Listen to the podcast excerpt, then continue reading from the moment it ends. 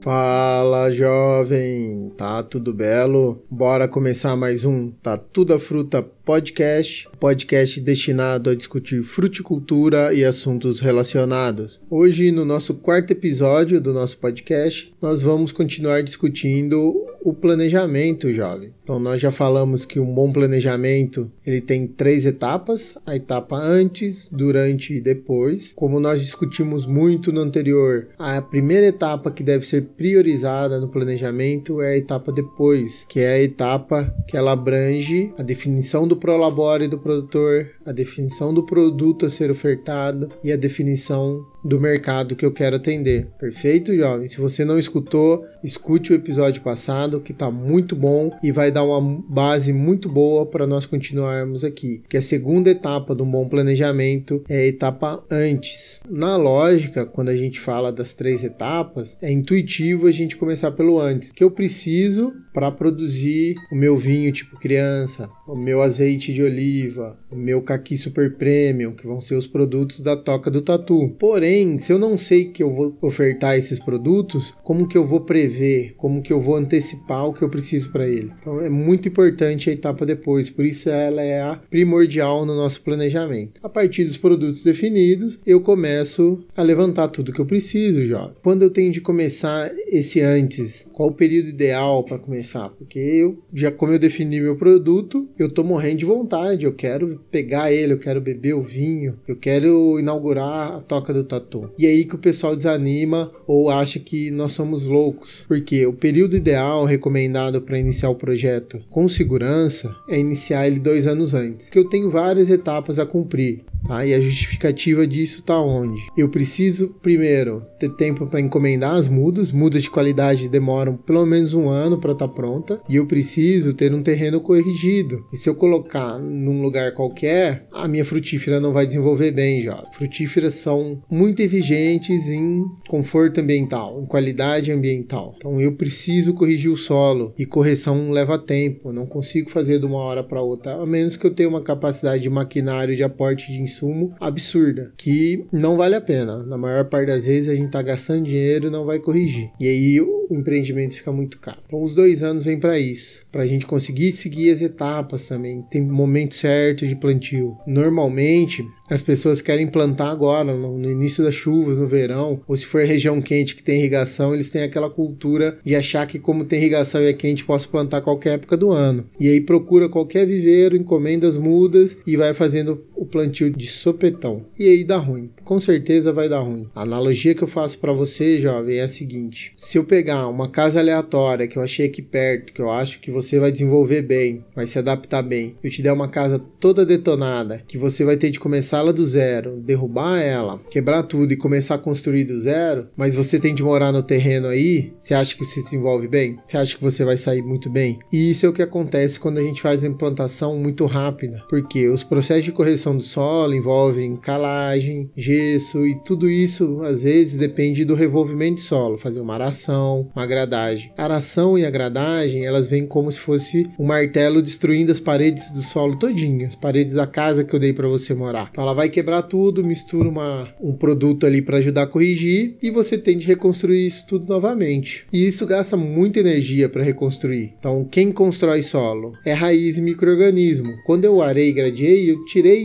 raiz microorganismo da terra. Vai demorar muito para o solo se envolver. E aí eu colocar a muda da minha frutífera ali, ela vai gastar muita energia enraizando, em vez de se estabelecer no ambiente e desenvolver. Então ela vai gastar muita energia reconstruindo o solo para poder se estabelecer e assim crescer. Então eu vou ter um atraso no desenvolvimento da muda. Se eu fizer isso fora de uma época quente e chuvosa, porque a água de chuva é muito mais benéfica do que a água de irrigação, tem um molhamento muito melhor, dá um conforto muito melhor para a planta, eu vou atrasar, eu vou ter muitos problemas. Tá? Então o ideal é a gente fazer isso. Mas se eu já pegar você né, numa casa toda bem montada, estruturada e você só precisar decorar, você se estabelece muito bem, você se adapta ao novo local muito bem. Isso é o que acontece uma muda que ela já entra num terreno previamente corrigido, que eu trabalhei o terreno com outras plantas de cobertura ou plantas de interesse econômico, que essas plantas sim tiveram o trabalho de reconstruir o solo e aí a frutífera vem só para decorar e adaptar da forma que ela quer. Da parte agronômica, pessoal, essa é uma das justificativas eu ter dois anos de preparo, dois anos antes do iniciar a atividade propriamente dita. Na verdade, quando você iniciou o preparo, você já está na atividade. O planejamento visa isso. E as outras questões são as definições que a gente trouxe lá do depois. Eu tenho uma expectativa de rentabilidade, de salário que eu vou receber do meu prolabore, né? E eu tenho de ajustar isso. Para quem já começa tendo um terreno, tendo um sítio que já era cultivado, às vezes esse processo se adapta ou, ou se acelera. Mas quando uma pessoa não tem nada, só tá na vontade, já sabe o que quer, mas não tem terra, não tem noção nenhuma, ainda às vezes não definiu nem a região, é complicado eu querer achar, fazer de uma vez e sair para o abraço. Isso é muito complexo. Então, esses dois anos antes vem para tudo isso. Eu posso dedicar pelo menos o, uns seis meses do primeiro ano para achar isso. Então eu vou achar a área, eu vou caracterizar o ambiente, tá? Não se começa na atividade nenhuma sem fazer análise de solo, abrir trincheira, visitar a região, ver se tem cultivos parecidos, se é uma região tradicional da frutífera que eu quero trabalhar, porque se for eu já sei que eu posso ter uma maior pressão de pragas e doenças. Apesar que se eu tiver o cultivo de frutíferos da região, é um bom sinal que eu vou ter facilidade de achar insumos, porque isso é outra coisa que eu tenho de trabalhar. Normalmente quem está adquirindo terra vai para cidades um pouco menores, com valor de terra mais barato, e são cidades que não têm estrutura de fornecimento de insumo para fruticultura caracterizada. Então isso é algo que vai pesar para mim. Eu tenho de trabalhar isso. Eu tenho de ver se na região eu tenho recurso humano, fora insumos, porque eu preciso de alguém treinado para me ajudar em alguns momentos. Por mais que eu vá fazer tudo, eu preciso eventualmente um funcionário me ajudando. Tá? Então são muitos fatores que eu tenho de trabalhar eu tendo a terra e inicio o processo de correção do solo, eu já posso encomendar as mudas, mudas de qualidade de um a dois anos, de viveiros idôneos, registrados no Ministério. São coisas, detalhes, mas são importantes. E aí eu consigo fazer uma implantação num conforto maravilhoso que a planta vai ter um arranque e vai seguir, vai cumprir a outra etapa do planejamento que eu tenho de fazer, que é um planejamento operacional, como eu tenho de desenvolver as operações de plantio e eu já tenho de planejar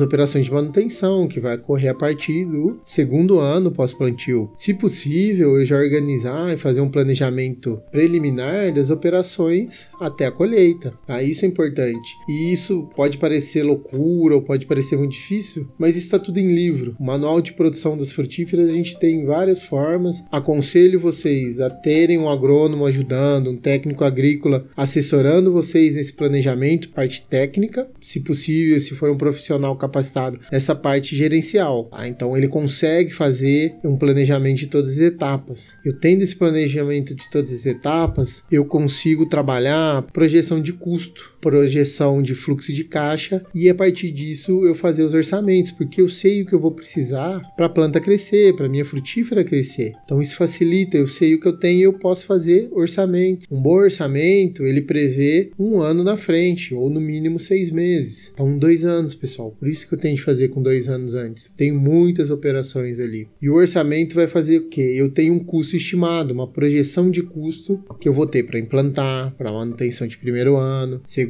terceiro, início da produção e assim vai. Eu conseguindo projetar esses, eu consigo fazer outra estimativa que é fluxo de caixa, quanto dinheiro está saindo, quanto está entrando. E a partir disso, eu consigo estimar o ponto de payback, que é o ponto que todo o dinheiro que eu investi nesse cultivo, ele vai voltar para mim. Então, o cultivo se pagou e a partir desse momento ele começa a dar lucro real. Para a maior parte das frutíferas, demora seis anos para eu ter lucro real. Ela começa a me dar uma receita, fazer entrada de dinheiro a partir do terceiro ano, de forma geral, e vai dar lucro real a partir do sexto. Então, eu já sei qual é o tamanho do enrosco financeiro que eu estou me envolvendo. E lembrando, jovem, que eu tenho de fazer sempre três estimativas: uma pessimista, uma mais realista e uma otimista. Aí que a gente tem uma melhoria do mercado e aí eu, eu sei trabalhar melhor isso. Eu vou ter um recurso a mais para talvez investir, aumentar, fazer uma coisa que eu tinha tirado porque não conseguia. Então é importante eu ter esse tipo de projeção. E isso eu tenho de fazer antes de começar, porque senão eu não consigo ter uma noção do que está vindo. Dá uma mexida na cadeira aí, vamos recapitular Para quem está lavando a louça, dá uma olhadinha se não ficou sujeira nenhuma no carro, respira, olha os retrovisores e vamos lá. Então, para fazer o antes, eu preciso ter noção da área. Então, vou fazer diagnóstico de área, análise de solo, trincheira, ambiental, já prever a locação de quebra-ventos. Para isso, eu vou ter um técnico me ajudando. Junto a isso, é o levantamento dessas coisas, eu vou levantar os indicadores da altura, o que eu preciso fazer em cada etapa, o que eu preciso para implantar. Então, que isso o técnico vai te ajudar. E a partir disso, eu vou fazer uma projeção de custo fluxo de caixa, sempre trabalhando com os orçamentos em três situações, né? A pior possível, uma realista e a melhor possível. E aí eu consigo trabalhar muito bem esse planejamento. Parece difícil? Não é pode ser talvez um pouco trabalhoso para quem não tem essa, essa noção, mas com um bom acompanhamento técnico é muito tranquilo fazer. Nós temos planilhas de custos gerais ou por região no site da Conab, no próprio Agranual, que é uma, um compêndio que sai com os custos de todos os produtos comercializados no Brasil. Então, para quem está perto de uma universidade tem acesso, ou alguns projetistas, né? Tem agrônomos que são especializados em montar esse tipo de projeto para captar financiamento, que eles têm esse livro, eles têm uma noção do custo geral para fazer. Lógico que eu fazendo isso tudo que eu falei para minha região, eu vou cada vez mais chegando próximo do meu custo real, da minha realidade, porque às vezes eu tenho de fazer algumas coisas que não está prevista nos manuais. O manual faz um geralzão, uma média de regiões, mas eles norteiam a gente no início, beleza? Então é muito importante a gente estar tá fazendo isso aí, fazer o custo de produção, pessoal, é legal legal que a gente tem o custo visível, que é o que eu, normalmente o que os manuais trazem, é o que eu vou gastar para produzir. Então ele tem relação direta com a produção. Só que eu tenho outros custos, né, que são custos invisíveis, que são custos administrativos, custos de despesa geral, que às vezes a gente acha que não coloca, mas tem de pôr, depreciação, se eu estou investindo ou não, e o custo de oportunidade de capital. Então é muito importante. Se eu pegar esse dinheiro, colocar numa aplicação que eu tenho, ou colocar num Tesouro Selic, ao longo dos anos que eu estou fazendo o meu projeto ele vai render mais do que eu plantar fruta, se você chegar à conclusão que é, não vale a pena investir em fruta. Normalmente, a fruticultura dá uma rentabilidade muito interessante, acima de dois dígitos. Só que tem o risco, já comentamos isso nos episódios anteriores. Tem de ter essa relação, é importantíssimo ver para a gente não se frustrar no começo. E essas coisas parecem administrativo demais, a gente quer botar, uma hora que você faz e vai executando, fica muito lindo, fica muito lindo e aí vai te dando uma segurança cada vez mais de fazer o trabalho. Então, dentro do custo tem tudo isso. O custo de implantação é diferente, o custo de manutenção também, né? Que a hora que chega na colheita, normalmente o custo aumenta. Então, tem todas essas questões que devem ser levadas em conta já. Perfeito? Então, as etapas do planejamento são essas, jovens. Do antes é basicamente isso. Então, já que você quer produzir alguma coisa, jovem, a gente pensar em produtos, no depois a gente definiu algumas coisas. Quais são os produtos do da primeira etapa de planejamento: mercado, prolabore e produto. Da etapa antes, o que, que seria ideal você ter aí? Então você ter a tua área, teu terreno já dividido, planejado, você ter um cronograma de implantação e de atividades, um plano de execução. E isso vai te ajudar muito no que? Uma coisa importante ter todo esse planejamento é que você vai ter noção de onde você está mexendo seu dinheiro. E você pode buscar financiamentos. Hoje em em dia, com os créditos rurais, a taxa de juros que temos para isso, são muito atrativas. Não vale a pena a gente fazer uma imobilização de capital próprio em relação a isso, ou fazer uma imobilização mínima em relação a isso e o resto tá adquirindo via crédito rural. Tá? As taxas são muito atrativas. Para a fruticultura, o pagamento inicia junto com o início da produção. Tá? Isso já é previsto que ela vai demorar